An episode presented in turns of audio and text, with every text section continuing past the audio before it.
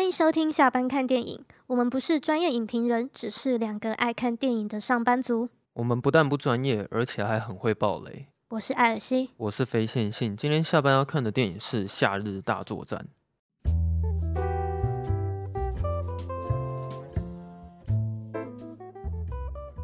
因为那个哈《龙与雀斑公主》要上映了，就想说来，就想说来讲一下。会挑这部，主要是因为《夏日大作战》它算是细田守比较具有代表性的作品呢、啊。可以这么说。大家听到细田守第一个反应好像都是会先浮出《夏日大作战》，然后才会是其他的作品。我其次比较喜欢的其实是《狼的孩子与汗血》啊。哦。我蛮想要讲那一部的。其实这算他的，就是如果扣掉《海贼王》那一部，嗯，就算他的第二部作品，然后是算第一部原创。因为《时空少女》好像是小说哦，小说改编的是不是？嗯，所以这一部是他自己原创改编的。嗯，可是我在看的时候，我对于他那个 OZ 的风格觉得很难形容。你知道之前其实已经看过很多导演他们的作品，都是在讲那种 AI 可能会突然反噬人类的题材。其实这个也算了。嗯，对，有点像是之前威尔史密斯演的《机械公敌》。嗯，或者是有一些在讲说，可能电脑有一天发展到某一个程度之后，他们就会试着吞噬掉人类这样子。嗯，每一个像这种 AI 的题材啊，他们都会有一个很明显的风格。可是我在看《夏日大作战》的时候，它里面塑造的那种 OZ 世界的网络，我觉得我真的找不到什么形容词可以去讲那是什么风格。就整个世界都是白白的，然后好像中间有一个长得很像猫造型的一个。主网络的区域，然后身边有很多的那种账号会一直浮在旁边，这样子。我觉得他这个 OZ，他这个跟其他的这种你你提到，就是可能跟那种什么虚拟世界的相关的作品比较不一样的是，他就是你在虚拟世界的这个身份、这个角色，他拥有的权限是等同于你在现实世界拥有的。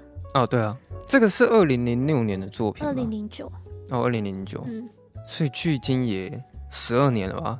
其实我觉得他二零零九那时候网络也没有到现在这么发达，就刚开始吧。对，可是他那时候却做出了这个作品，其实算前卫啊，嗯、算蛮前卫的。对啊，就是而且他的 故事的格局很大。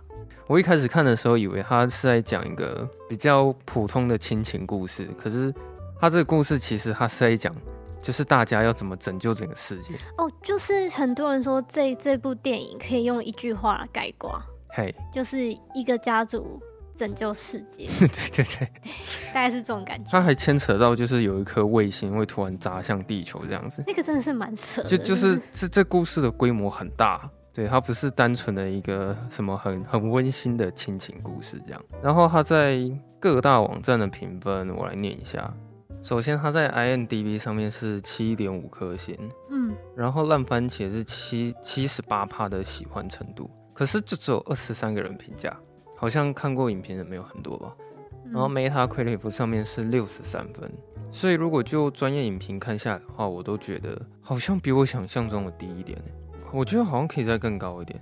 然后雅虎的评分平均是四点三颗星，这个评分算是爆高。原因是因为总共有一千零七十七位网友评分。哦，那这样就是这个很准确哦，因为它的基数很多。这么多人评分之下，总共是四点三颗星。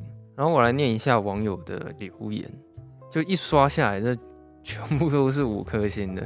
那个有一个网友他有提到，他是去看四 D 叉的版本。哦，对，好像在那个未来的未来上映前，嗯，好像有。应该没记错吧？就是他有那个有先上一四 D 叉下的大作战，好像是两年前吧，嗯、还是一年前的？应该是一年前。对啊，就差不多。哦，听说好像那个动作场面出来的时候，整个电影院晃很厉害。第一位网友他说，整体来说比预期的好看很多，画风比较有宫崎骏的风格。哈，这不有吗？没有，人家就不一样的东西呀、啊，你不能因为是那种。偏写实的二 D，就说像宫崎骏啊。我对于宫崎骏的看法是，我觉得他的画风比较像水彩或者是油画的质感，嗯、然后细田守他的画风都比较亮丽，然后颜色也比较干净这样子。而且我觉得宫崎骏他的人物好像会再偏圆一点，就是那个线条感，嗯，好像再更圆一点。嗯，细田守跟他比起来，他的线条就比较利落一点嘛，对不对？然后他说，原本以为后半段正式开战才会用到四 D 叉。没想到一开始在介绍 OZ 那一段的时候就已经用到四 D 叉的效果了。废话，不然你进去那个厅，他如果只有后面有四 D 叉，不是亏爆？对、啊，你前面就开始开始有了。然后他说，四 D 叉效果恰当的运用，感觉给这部电影新的生命。小圆夏希最后对战 AI 电脑进入后半逆转胜的桥段，看到感动到哭啊。嗯。第二位网友他说，真是太好看了，夏希长得很好看。好 如果这是这部片好看的理由的话，也可以了。然后有人说，从头到尾剧情都非常的紧凑，没有一段是无聊的，整部片太完美了。然后有一个网友说，真的很好看哦。楼下某一位有人说这是抄袭，拜托，这位作者他也有做过数码宝贝的电影版，不做点功课就不要那边乱说话。对对对。哦，有人批评他抄袭数码宝贝的电影版，是不是？因为。有一个数码宝贝的电影版，好像是气田守，好像有是也是在那个制作群里面。然后他的那个概念就有点像夏日夏日大作战，就是也是进到一个虚拟的世界。可是他有到抄袭的程度吗？我觉得这个进到虚拟世界这个概念是大家都可以有的。嗯，它是一个概念啊。哦，那就是你的剧情什么的，嗯，如果不一样的话，我觉得就不构成抄袭。好，这个我就不多说，因为我也没看过数码宝贝的电影版。然后有人给五颗星，他说很好看，一整个很热血，尤其是夏希最后哦，夏希的希打错字了，尤其是夏希最后跟 AI 电脑打架的时候，一亿五千万个奇迹那一幕，我看了超感动。会拿到迪士尼播，除了这部片非常能激进人心和拥有强大的正向意外，当然剧情也是好的没话说，题材也超级棒。它跟数码宝贝大电影一样的监督哦，是一样的监督，是不是？对啊，类似的风格，但剧情架构与技术更是有非常大的进步。我非常推荐，保证各位一定会爱上这部电影。他讲了很多他喜欢这部电影的原因，然后其他没有给五颗星，就是给一颗星的，他们好像都会说，他们觉得剧情太老套了。哦，可是我觉得他的老套反而是他的优点呢。嗯。其实后来我发现，老套的剧情已经不算是评论一部电影的好坏了。如果你真的硬要讲剧情老套的话，那我也可以说，漫威每一部电影其实都很老套啊。那它都其实会有一个既定的公式。对啊，可是我并不觉得漫威的电影会不好看呢。嗯，就像像铁达尼号的剧情也是老套到一个不行，但是我觉得很好看呢。嗯。我觉得主要是因为你刚刚有讲到一点，那个有关于网络世界这个概念，嗯，其实很多导演都在用，对，对，就是只是差在于说你能不能新瓶装旧酒，我觉得这才是重点了。嗯、那夏日大作战的剧情，我觉得算老套嘛，但总之我觉得它是好看的，而且老实说，我第二次看完的时候还蛮想哭的。哦，我就直接说，我整个后面感动到的是有哭啊，真的吗？我我哭点比较低了，就是像大家说的，就是后面决战那边，嗯，就很热血啊，对啊，嗯，然后你就看到说，从一个人对抗这个 AI，然后到一个家族对抗这个 AI，、嗯、到最后是全世界的人，嗯，想要帮助就是夏希，然后去全世界打一个 AI 的概念，对，就有那种团结的力量，嗯，就是。有点感觉是，虽然就是我们在这个网络发达的世界，嗯，其实最终能做到就是也是要选择团结。哼，因为我看完的时候，我觉得还蛮激动的就是在心情上，我想说，哇，就是怎么会这么的热血？嗯，就是有一种很亢奋的感觉。而且他不是打架哦，嗯，他是玩他们那个叫花牌，嗯，对，他的翻译好像叫花里啊，在花札那个字念札，哦，念札是不是？花札，花札或是花牌。嗯，其实我可以很能了解到为什么大家会觉得很感动，或是有些人哭了。因为我看到后面的时候，我也有那个感觉。就我觉得我心里应该是有哭，但是只是差在于我没有掉眼泪而已。虽然他是在讲网络世界的这个题材，可是他其实是把这个东西跟亲情做结合，而且我觉得结合的很好。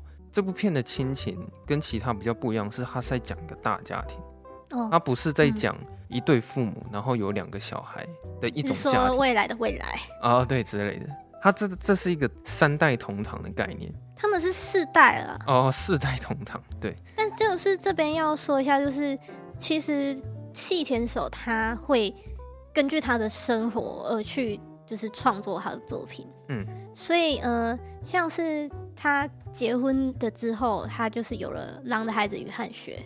哦，对，然后像未来未来，就是因为他他有小孩，对他看着他两个小孩子成长，嗯，然后有这个发想，嗯，那《夏日大作战》这一部，就是他那个时候他结婚的时候，他老婆那边也是大家族，嗯，对，他就根据这一点，就是来创作这个电影，嗯。嗯。难怪他的作品都这么写实，嗯，因为就是从他自己自身的经验去做。可是我觉得他特别是他写实，但是他又有那种奇幻的成分啊，对，就是他他大部分的作品都是都有点科幻，就是一条线会是就是现实世界剧情，嗯，然后另外一条线可能就是会那种像《夏日大作战》就是掉入虚拟的世界，嗯，那那个怪物的孩子就是也是是有另外一个是怪物的世界，嗯，那就是会有这种两条线两个世界并行。哦，对啊，嗯，就是他，这是算是属于他个人的那种风格啊。嗯，然后我觉得在看到那个大家庭的时候，我是真的也会想到我以前在跟那些亲戚相处的过程，就是还蛮，嗯，我觉得我感触还蛮深的，因为我以前是真的有经历过那样子的生活。嗯，就是我每个礼拜六我都会回奶奶家，嗯，可是回奶奶家是，呃，他们是住在三合院里面，嗯，所以那是一个很大的场地。然后除了我们家之外，就是我堂哥。还有我表哥，就是奶奶的亲人，就是都会回去，所以每个礼拜六一定会有那么一天是大家会集合在一起，就是整个大家庭都聚在一起。就是我在看的时候，是真的可以一直想到以前有过过一阵子的三代同堂的那种生活。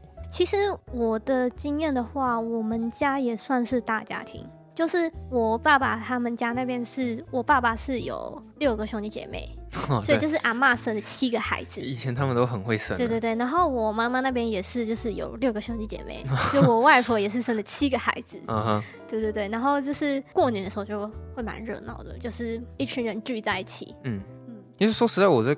看完《夏日大作战》的时候，反而还蛮怀念以前那种感觉，因为已经很久没有那种感觉了。我也是，就是、就是大家聚在一起。就是我觉得，就是慢慢长大，然后可能就好啦，就可能有一些年纪比较大的人，可能就是他们就是走了，嗯，然后是自从阿妈过世之后，就是大家可能就是比较少有这个机会聚在一起，可能就只剩下过年。嗯，对。可是我觉得原因。就是跟这部电影讲的哦，科技吗？对，其实科技某种程度上是会让人越来越疏远的。嗯，因为像以前，其实网络没有这么发达的时候，人会为了要跟你讲一件事情，为了要跟你见一面，然后就打电话给你说，然后看要不要约哪一天出来，在哪个地点一起见面。嗯，这样。可是因为现在太方便了，我们基本上可能用 Line。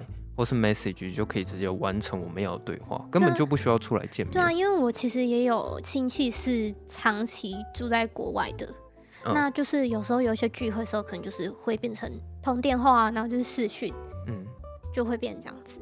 我是觉得这也是一体两面啊，嗯、因为科技可能某种程度上也是让人变得更亲密，没错。嗯，因为现在我在跟我朋友联络上又比以前更方便了。对，对啊，就是。可能在这一部分上面来讲的话，我觉得的确是可以让感情变得更亲密一点。但可能另一方面付出的代价就是你们会减少见面的机会。他这因为是大家庭嘛，所以它里面的角色很多。然后我也觉得其实没有很主要的主角。其实如果硬要讲的话，就是主要的夏曦跟那个夏曦，跟剑娥，嗯，对。但是其他人他们在。这部电影上其实都有有很多的贡献。我想说，我觉得这部片有一个缺点，就是就像你说的，角色太多了，嗯，多到你其实根本可能也搞不清、搞不太清楚谁是谁，嗯，然后就变成说，它分散了那个剧情的那个聚焦的地方。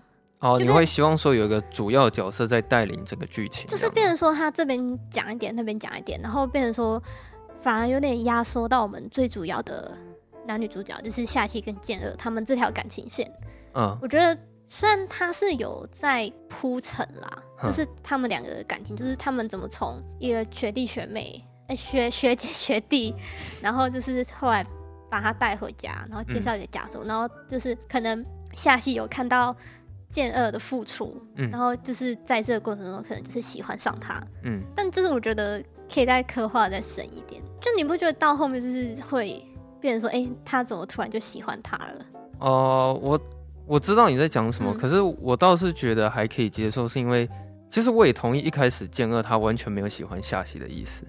应该是夏希完全没有喜欢健二的意思，呃，你这样讲反了。可是我觉得，我我是也觉得说健二一开始也没有喜欢夏希，原因是因为他一开始不是邀请他要执行一件任务，就是当他的假男朋友，嗯，然后他就是因为这些事情，他把健二弄得很害羞，然后他在这过程之中，他也就顺其自然的爱上了夏希这样子。我觉得是因为夏曦好像本来在学校就是那种风云人物，嗯，就是大家都很崇拜那种学姐，嗯，所以可能我觉得健二可能多少你知道那种高中小男生，可能多少对学姐就有点只是他会表现出说他好像不太敢去碰这个学姐，他因为是学姐啊，害羞啊。其实我觉得男主角他一开始其实是讨人喜欢的吧，嗯，因为他那种害羞的感觉让会让人觉得说他很可爱。不过我刚刚快速的想了一下，我觉得。夏希会喜欢建恩，还有一个原因是他可能陪他度过了，我们要爆雷了。他可能他钢铁人又死掉了，是不是？他可能陪他度过就是他曾祖母过世这一段。对，因为当就是可能你有你亲近的人离世之后，那个陪在你身边的人，想必就是是会跟你一起度过这个很印象深刻的时刻。嗯，对。可是那一段在电影里面是有表现出来，然后我也觉得那一段蛮可爱的嘛，就是。他先露出他的小拇指，他对他说：“握握这里。”他就是 就是怎么讲？他就是因为他们两个没有到那个关系嘛、嗯，所以就会觉得说，先从小小拇指开始。就是他可能如果跟你很熟，我就抱着你痛哭啊。可是就是没有到那么熟。哼、嗯，哦，对啊，所以他们就先从小拇指，然后到食指交扣，对，这样子慢慢慢的来，蛮、嗯、可爱的。然后他呃，我们会认识到这个大家庭，算是是借由健二的角度。去开始认识到夏希他的家人。你知道他那时候在介绍的时候还按暂停吗？哦，你有按暂停哦。哦，这是谁？哦，那是谁？这样。哦，对对对，全部人讲完之后，他就问他一句说：“那你请问一下，你记得了吗？”然后就说：“我尽量。”然后一讲完之后，所有的家人就开始很热闹的干杯啊，然后聊天什么什么的。嗯，对。但是因为他们一开始是在扯谎，所以他们聊天的话题就说：“哇，原来。”夏曦的男朋友是一个高学历的人才啊，然后还去留学过啊，对啊，什么什么的，就是，哎、欸，其实你可以看得出来说，呃，你的家庭啊，偶尔跟你见面的时候，他们一定会特别关注爱情这一块，不外乎是工作啊，爱情啊，对啊，然后就可能会问说你另一半是谁啊、嗯？那他会想要造假，是因为他这样才能抬得起头嘛，就是希望说可以在整个家族上是很有面子。我觉得他是不想让奶奶伤心，哎、欸，那是他的曾祖母。不想让他曾祖母伤心啊！哦，对啊，对啊，好像他好像有跟他打赌什么之类的。哦，你说在他入土之前要交一个男朋友吗？之类的。他因为进入到那个家庭的时候，他里面有一段我有一点小感动，是中途健二他算是因为意外，然后被警察逮捕嘛。然后话说那个警察就是算是里面的一个丑角了，这样子。他的表哥。对对对，然后他被逮捕，然后被抓走的时候，他突然跪在奶奶面前，很有礼貌。然后他就跟他讲说：“非常谢谢你们，因为我爸爸长期在外，我妈妈也是。然后就是我难得终于可以看到说，原来大家聚在一起是这样的感觉。对，然后他说我觉得很开心。就那那边其实我有点情绪有有一点波动，就是当他讲出说他从小到大都是孤单一个人，然后现在看到大家很温暖聚在一起的那个感觉，我觉得那个感情是有的。”而且说到这个，你不觉得整部电影是真的一直都有夏天的感觉吗？哦，你说很热吗？就是不管是从他们的服装，还有画风的那种呃温度，或是他们在回忆自己小时候过程的时候，你一直可以感受到夏天的那个温度。可是我在想说，为什么这部电影要叫《夏日大作战》？因为其实。讲白一点，这部电影它在讲的剧情主轴是在讲说，呃，有一天网络时代发达的过度，然后 AI 反噬。那现在，呃，男主角他们家人要试图解救这件事情。那为什么会叫夏日大作战？就我到现在还在思考这件事情。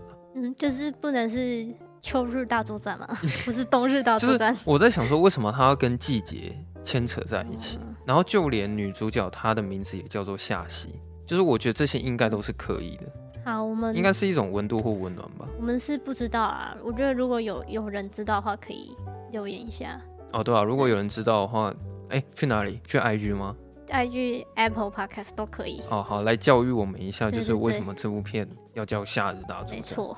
针对于剑二，我还有一件事情想讲，是他前面可能刚进入到那个家庭，有一幕是他意外的看到了夏希刚洗完澡的样子，然后他下一幕细田守表现方式是说他把毛巾挂在自己的屌上，你 你看得懂那边的意思吗？我觉得这个反应很自然啊。啊，对，就是他可能上一幕看到了比较养眼的画面，所以他有了一些反应，然后。对，他是用把毛巾挂在上面这种方式去表达男主角他现在有的反应是什么，我觉得蛮有创意的，很可爱啊，也也很也很隐晦，对对对。然后他就有点害羞，对那整个浴缸讲说：“哇，这个是夏希他刚刚洗过的热水澡。”然后里面就冒出两个小孩了，就他前面一直有在雕塑那个男主角的性格，其实我觉得其实是蛮立体的。嗯、那。整部电影第一次发生重大事件是在于说，有一天男主角他突然收到了一封简讯，就是那封简讯就是一大堆数字。对对，嗯、那这这就要说到我们男主角他就是他的特别的功能了。他是一个天才数学家，对，他就是对数学非常在行，然后差点要代表日本去参加那个什么数学奥林匹克。啊，对，嗯，哦，说到这个代表。我里面有一条支线我看不太懂，就是他一直会穿插棒球比赛这件事情，有为什么吗？我觉得就是一个支线吧。我我没有很理解，就是他的戏份我觉得有一点多，就是他偶尔比如说可能剧情发展到哪边出了什么事情，他就穿插一下，一直在关心他们亲戚是否有打入那个什么甲子园什么之类的。我觉得就是一个，这我不是很懂。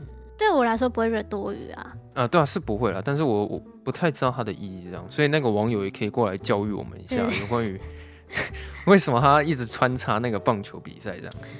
那总之，他解开了那个密码之后，你就可以从这场戏发现，原来人类对于网络的依赖程度是这么的严重。那时候你不是就有看到？整个世界那个交通系统都被瘫痪，就是陷入一个混乱的状态。对，那除了交通系统瘫痪，包括时间，或者是整个医疗设备，嗯，或是远距离的通讯，嗯，就是全部都挂掉了。嗯，然后我才知道说，哦，原来现在我们人类已经就是有点严重到说，我们如果没有网络的话，基本上是没有办法生存下去的。可以这么说，而且它里面也因为网络出了问题，所以他们的亲戚没有办法及时去救奶奶。哎、欸，我觉得他们的亲戚真的是，他们整个家族真的是每个人都大有来头。哎，哦，对啊，哦，有一段我蛮感动的，啊，是那个奶奶她在一通一通打电话。哦，对对对，那边就是奶奶想要尽一份自己的力量，然后就是用用她的影响力。嗯，对，就有人说奶奶以前的工作可能是老师。哦，这是据说是不是？呃，没有根据的一个推测。对，一个推测。OK，就是因为他可以拥有这么多人脉，嗯，就可能很多是他的学生啊。嗯嗯。然后我觉得他有表现出那个感情这件事情，嗯、就是因为网络世界瘫痪嘛。但是你看到奶奶她那个一直打电话的举动，你会发现说，哦，即使现在网络无法使用，呃，奶奶还是可以靠着自己的力量去维系每一个人之间的感情。嗯，这样。可是看到那边，我是觉得有点夸张了，就是。我我在怀疑说，怎么奶奶她是整个日本都是她的亲戚嘛？而且她所认识的那些人全部都是有职业的。她先打电话给警察局，然后什么消防署，然后劳动医院之类的，就是有点夸张啦。呃，可是你在看那一段的时候，会觉得蛮热血。而且我也是从那一场戏，就是喜欢上奶奶这个角色。嗯，因为她在前面她表现的时候，你会觉得他好像有点严肃。就是包括他在剑二面前，他可能会用比较严肃的态度在跟他讲话什么的。而且他前面有一场戏，不是对那个算是私生子，就是那个他叫做差住宅哦，宅住。那个字念差哦，差差住差住，就是像我们叫叔公，好像是他是下面的叔公嘛。嗯，就是他就是其实对他蛮不友善的。哦，对啊。但是你又可以感觉得到，就是。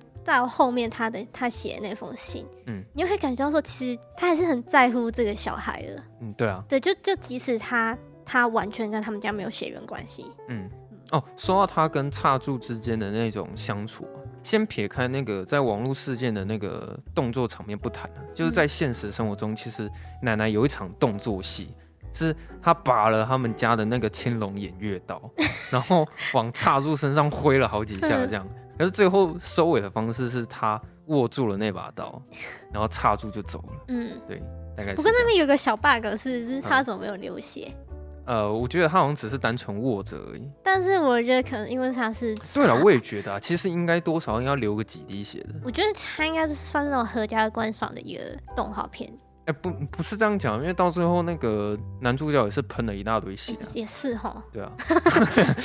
对啊。难道你都握了人家的那个刀？还是还是那个刀没有开封？嗯，对啊，可能不够力吧。对对对，不知道，比较钝一点。对啊。然后顺便讲一下，你刚刚就是有讲到说后面奶奶的遗言那边啊，嗯，就是那边。它剧情张力是在于说，大家已经是束手无策的状态了。我记得那边已经是演到那个卫星已经要砸向地球，嗯，然后所有人已经想不到办法，暂时想不到办法了，嗯，然后他们突然就有发现到一封信，上面是写说在紧急的状态才能打开。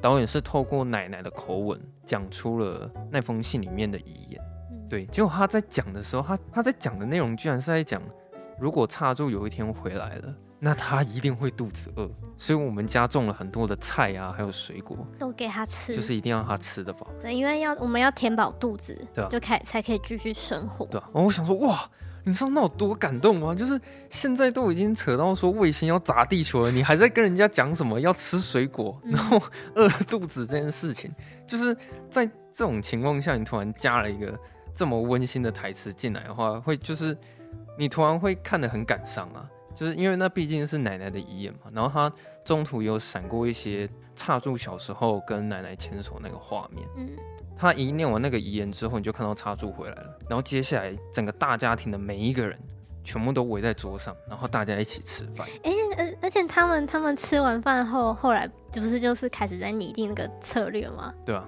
对，然后就开始要想办法怎么打败这个 AI。然后他他们有点是一边吃饭一边一边担心，对，就是他好像有几个欧巴桑，就是边塞一颗馒头，就说嗯啊，现在要怎么办呢？啊？哦，我们现在要继续吃饭吗？啊，所以 现在现在到底要怎么办？所以就像奶奶说的啊，你就是必须我们要先填饱肚子，对啊，我们才可以去战斗。可是我觉得他有关于吃东西这件事情，我是非常认同的，因为就以前的长辈他们真的很注重吃这件事情，因为我觉得你一定有一些经验是讲说，可能晚上七点。然后有长辈已经煮好饭了，然后你就只是晚一点没有去吃饭，然后他就会说啊，你什么时候来吃饭？这饭菜都凉了。对对对之类的，他们就是会很注重这件事情上面。嗯、他们看到自己的小孩可能出外或者什么，他们总会问一句说，你到底有没有肚子饿，或者是说你到底有没有吃饱？就是有关于吃这件事情，是以前长辈最能关心自己家人的方法。就像阿妈啊，永远觉得你不够饱，哦，永远觉得你肚子饿。对。我我我是这样觉得啦，而且有关于吃饭这，我觉得最重要的还是说，它是最直接可以让所有的家人聚在一起的理由。所以你最后会看到他们所有的家庭成员又聚在一起开心的吃饭，就是因为吃这这件事情嘛，嗯，对吧？所以有时候其实吃饭这这件事情本身不是在探讨说那个饭菜到底好不好吃这件事情，其实它真正的意义是在于它有一个理由可以让大家聚在一起，对吧？所以就是可以在呃夏日大作战里面一直可以去感受到这些温度，然后只是到最后的时候，呃，因为那个卫星是真的要砸下来，我我也觉得有点夸张啊。是那个男主角他一直在破解那个数字，嗯，对，可是破解到最后他觉得他已经不行了，他直接用心算，他直接用心算。因为我觉得那个桥段也蛮有趣的，就是你看到他可能满头大汗，然后。好像也快要流鼻血，就是有点用脑过度。而且那时候我看到那边的时候，其实我有点紧张，而且我我心里会有点 always 说，就是其他人可不可以暂时先不要讲话？因为你不觉得那就是在那种情况下你不能分心？他是有又需要有一个非常高度的专注。对，你需要高度专注，嗯、就是你连加油都不要讲。嗯，就是我觉得他是不能被打扰的状态。嗯、对，然后最后就解开了那个密码，然后让那个卫星稍微偏了一。一下轨道，嗯、但总之就是每个人都顺利活下来了，没有错。然后另外想要比较想要多聊一点的是网络世界里面的东西啊，因为其实我们刚比较多都是在聊他们的感情，嗯、对。我觉得在网络世界里面，那个反派他做的的确是还蛮有力量的感觉。你是说他的那些动作？就是他第一次出现的时候，或者是他不是很常会放一些招数，然后背后就会打出一个很大的圆圈，然后金黄色，哦，然后会发光这样子。嗯、然后最后他们在对抗 AI 的方式是他们在玩花砸。花札花牌，我我为了这个，我只是这几天我去研究一下，反正它其实还蛮好玩的。它就是一种桌游吗？我简单说一下，它就是它为什么要花牌？因为它的主轴是花，嗯、然后它有十二个月份，就是每一个月份有个代表的花。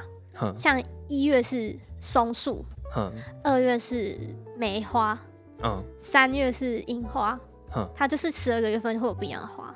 每一个月份呢，会有四张牌，嗯，然后这四张四张牌就是背景都会有一样的花，嗯，但是它可能会掺杂不一样，就例如说可能有动物啊，或是有别的东西在上面，嗯，那在玩的时候就有点像捡红点，就是你要去配对，就是一样的花的品种才就可以配对，哦，那你吃到这个牌呢，就是它会根据你不同的牌的搭配，那会有凑成不一样的组合，就会有不一样的分数。我觉得大家比较想要知道是他们中间会喊一个 “koi koi”，就是来来，嗯、这就是这个花牌它比较特别是，就是当你就是凑到一个分数，就是只要你有一分，你就可以决定你要不要结束这个比赛。你如果结束这个比赛，那就是你拿到一分，或是你刚好凑到一个很厉害的牌，可能你拿到五分、十分，嗯、那你就是直接赢了。但是你如果觉得说，嗯，我现在的手牌就是我觉得我还很有把握，嗯，我觉得我接下来还可以继续赢，你就可以喊扣一扣，嗯，那就继续比赛。但当你继续比赛之后，如果是换对方得分，然后他喊他要结束比赛，那就变成说是他赢了，嗯，那你之前拿到那些分数就都没有了。哦，对，哦，有啊，那电影都有表现出你刚刚讲的那些规则，就还蛮特别的，我觉得。嗯，就是我可能我一开始不太懂规则啦，嗯，所以在看他们在玩那个游戏的时候，有点看不太懂。他们有其中的亲戚讲一句话，我觉得很好笑。他就说：“你绝对不要小看我们以前奶奶小时候在训练我们的那个实力啊。”奶奶都用那些花牌训练这样子，啊、而且把你电得不要不要的。奶奶最后在离开之前，她也是跟男主角就是玩了一下花札。可能那个游戏对于这个电影来说是有它它的意义在了。就我觉得这部分是发挥的不错，而且最后你看到夏希在打出最后一张牌的时候，你不觉得那个很像核弹吗？就是他用最后一集，然后那一张牌压下去的时候，就是特效特别大。就是为什么明明是在玩一个桌游，然后就是可以搞得像什么在对 战斗一样，而且他还有换装哎。哦，对，就是那个虚拟世界 NPC 还给他加持，你说一个特殊，就给他一个礼包，然后就让你有不一样的这个服装。对啊，还有一个变身的过程。可是他那个视觉，我觉得都算蛮华丽的。嗯，对，我觉得在看的时候，其实可以满足那种。视觉效果，嗯，而且那个反派最后也变太大一只，因为他吸收了一亿五千一亿五千万个账号。哎、欸，我那边我有点想到那个无敌破坏王二哦，他他后面也是就是吸收很多，然后就变成一个超大只。呃，有点像，有点像。他们中途是有一个很会干架的一个拳击手啊，那他在游戏里面是叫什么来着？卡子嘛，就是那只兔子啊。他在里面的那些武打的。动作比较多了，可是你就看到他现实世界那个敲键盘敲的够激烈的。哦，对啊，对啊。可是我觉得主要是细田守他把网络这个抽象的东西具象化的很好。呃，他在切换那个画面的时候，比如说可能现在换回来现实世界，你是看到一大堆人都是拿着小小的手机，哎、欸，其实他们里面很多是用折叠机耶。啊，对啊，对啊。然后看那个小小、欸、那，那个时候还没有普及嘛，就是嗯。我不知道他那个年代到底是啊，不知道他那个年代是设定什么年代。对啊，然后可能他们在切换回去网络的时候，是就是直接进入到里面的世界。嗯，对，就是我觉得他这种切换的方式算蛮直接的。反正最后的结论就是他们成功就是打败了 AI 嘛。嗯、哦，我觉得这算是有一种二次高潮啊，就是这不是最主要的目的，因为你除了要打败这个 AI 之外，你还要去阻止卫星撞到家里。对，就是还有一波新的精彩的地方哦。对，是先打败 AI，对，然后，电影并没有结束。对，后来发现说，哎，看那个倒数还没有停，哎，对，然后那个核弹要射下来了。对啊，然后炸完之后，其其实他那个，我觉得进入收尾的方式很有一种韵味啊。虽然你会看到他们的建筑或者他们的家园稍微有被摧毁到，嗯、但是你可以看到里面的每一个人还是很和乐融融。对，然后重点是他整部电影最后一个画面，他是停留在奶奶微笑的遗照上，嗯、对，然后随着音乐收尾，因为他其实前面是有一直露出那个遗照的，嗯、像里面有一个亲戚，好像有一个欧巴桑，他总是会抱着奶奶的遗照在看棒球比赛，嗯，对，对啊，他的遗照其实很严肃、很正经，可是最后你会发现说，他们的家庭居然还是把这么严肃的奶奶，然后。丧礼是一个这么严肃的事情，嗯、但是最后他们还是换上了一个哈哈大笑的奶奶，然后你就看着那张照片，然后带领电影结束。嗯、我就觉得他最后的整个韵味都做得很好，所以其实看完的时候自己会觉得有一种很开心的感觉，不管是有笑还是有泪，我在看完的时候会觉得很亢奋，这样子。就大概是这样吧。我觉得就是不管我们这个家的这个房子被炸成什么样子，就是其实只要我们一家人都在一起。那那个地方就是家哦，对啊，嗯，这就是算是家的定义了。那我我想我想要说一个，刚刚忘记提，就是你。我觉得有一幕还蛮好笑的，有有点夸张，但是有点好笑。就是那时候他们不是为了要去打那个 AI，然后要要就是用很很厉害的那个电脑嘛。嗯。然后那个，然后他带了那个小那个小男孩就问他亲戚说：“哎、欸，就是我我不知道那个辈分，就可能叔叔还是阿伯，直接说：哎、欸，你你你们的电友就是卖就是比我这笔电更厉害的电脑吗？”说：“有有，当然有。”那就是一个 超大台的那种电脑。你说用用卡车载用卡车载超大台电脑，嗯、然后说：“哎、欸，这就是呃没有电怎么办？没关系，嗯、就有一个开船的一个亲戚，就开那个船有发电机、哦、啊，这没有讯号怎么办？嗯、没关系，我们有在那个自卫队工作的亲戚，嗯、然后就有一个那个很很强的那个应该是讯号接收的一个机器吧，嗯，就应有尽有啊。电脑会过热怎么办？”我们也有卖冰块的哦，对啊，就是很厉害，就是各种。然后重点是他们后面的时候还把那个有人把那个冰块移走，这个就是一群人中就一定会有一两个这种白痴啊，对啊。然后他说啊，不行啊，现在奶奶的遗体快要热昏了，快发臭。然后你就发现奶奶的遗体身边都是那个冰块，你想说到底在干嘛？那那边我是的确是。有点夸张了，可是那都是在可接受范围。对对对，对，那是有一个也蛮好笑的一个设定，是说在《夏日大作战》里面这个家庭的设定啊，就是都是三百六十行，行行出状元。哦，对啊，你看到了好多职业在那个家庭。你要警察有警察，然后你要消防员有消防员，然后我觉得最夸张是有什么什么国家自卫队的。哦，对啊，这很扯哎。啊，你要骇客的话又有差柱嘛，对不对？啊，你要数学家又有男主角。里面真的是三百六十行都在里面，然后奶奶感觉她是可以动用她的权力，然后去呼风唤雨。对啊，可以在整个日本呼风唤雨，都不知道她的那个亲戚到底有遍布了多少国家。啊，大概就这样了，蛮精彩的。总之，我们是要讲说很期待下礼拜的《龙与雀斑公主》。其实应该算是这礼拜啊，对了，是这礼拜，对这礼拜上映《龙与雀斑公主》。嗯，因为我们现在录音的时间，我们是哎、欸，明天就上映了。嗯，对，对啊。据说那个坎城的观众站起来鼓掌了十四分钟。请问手不会酸吗？对啊，然后还是他们有轮流。然后这好像也不是造假，因为那个退取的影片有外流。哦，是哦。对啊，就是因为那个不是十四分钟影片啊，但总之就是有人在拍手的影片。我看到细田守站起来，然后看着大家，然后为他鼓掌，然后他很开心的跟自己的工作人员握手。对，大概是这样的。嗯啊，蛮期待的啊。其实我觉得细田守的作品都还不错啊。如果有机会，我们可以讲一系列的。对，然后大家可以留言跟我们说比较想要听哪一个。那就是如果大家喜欢我们的节目的话呢，欢迎到 Apple Podcast 帮我们五星，然后可以帮我们就是留言一下，嗯，告诉我们你听完的一些想法，嗯，对，不管是好的坏的，都可以跟我们说，这样我们才知道要怎么改善。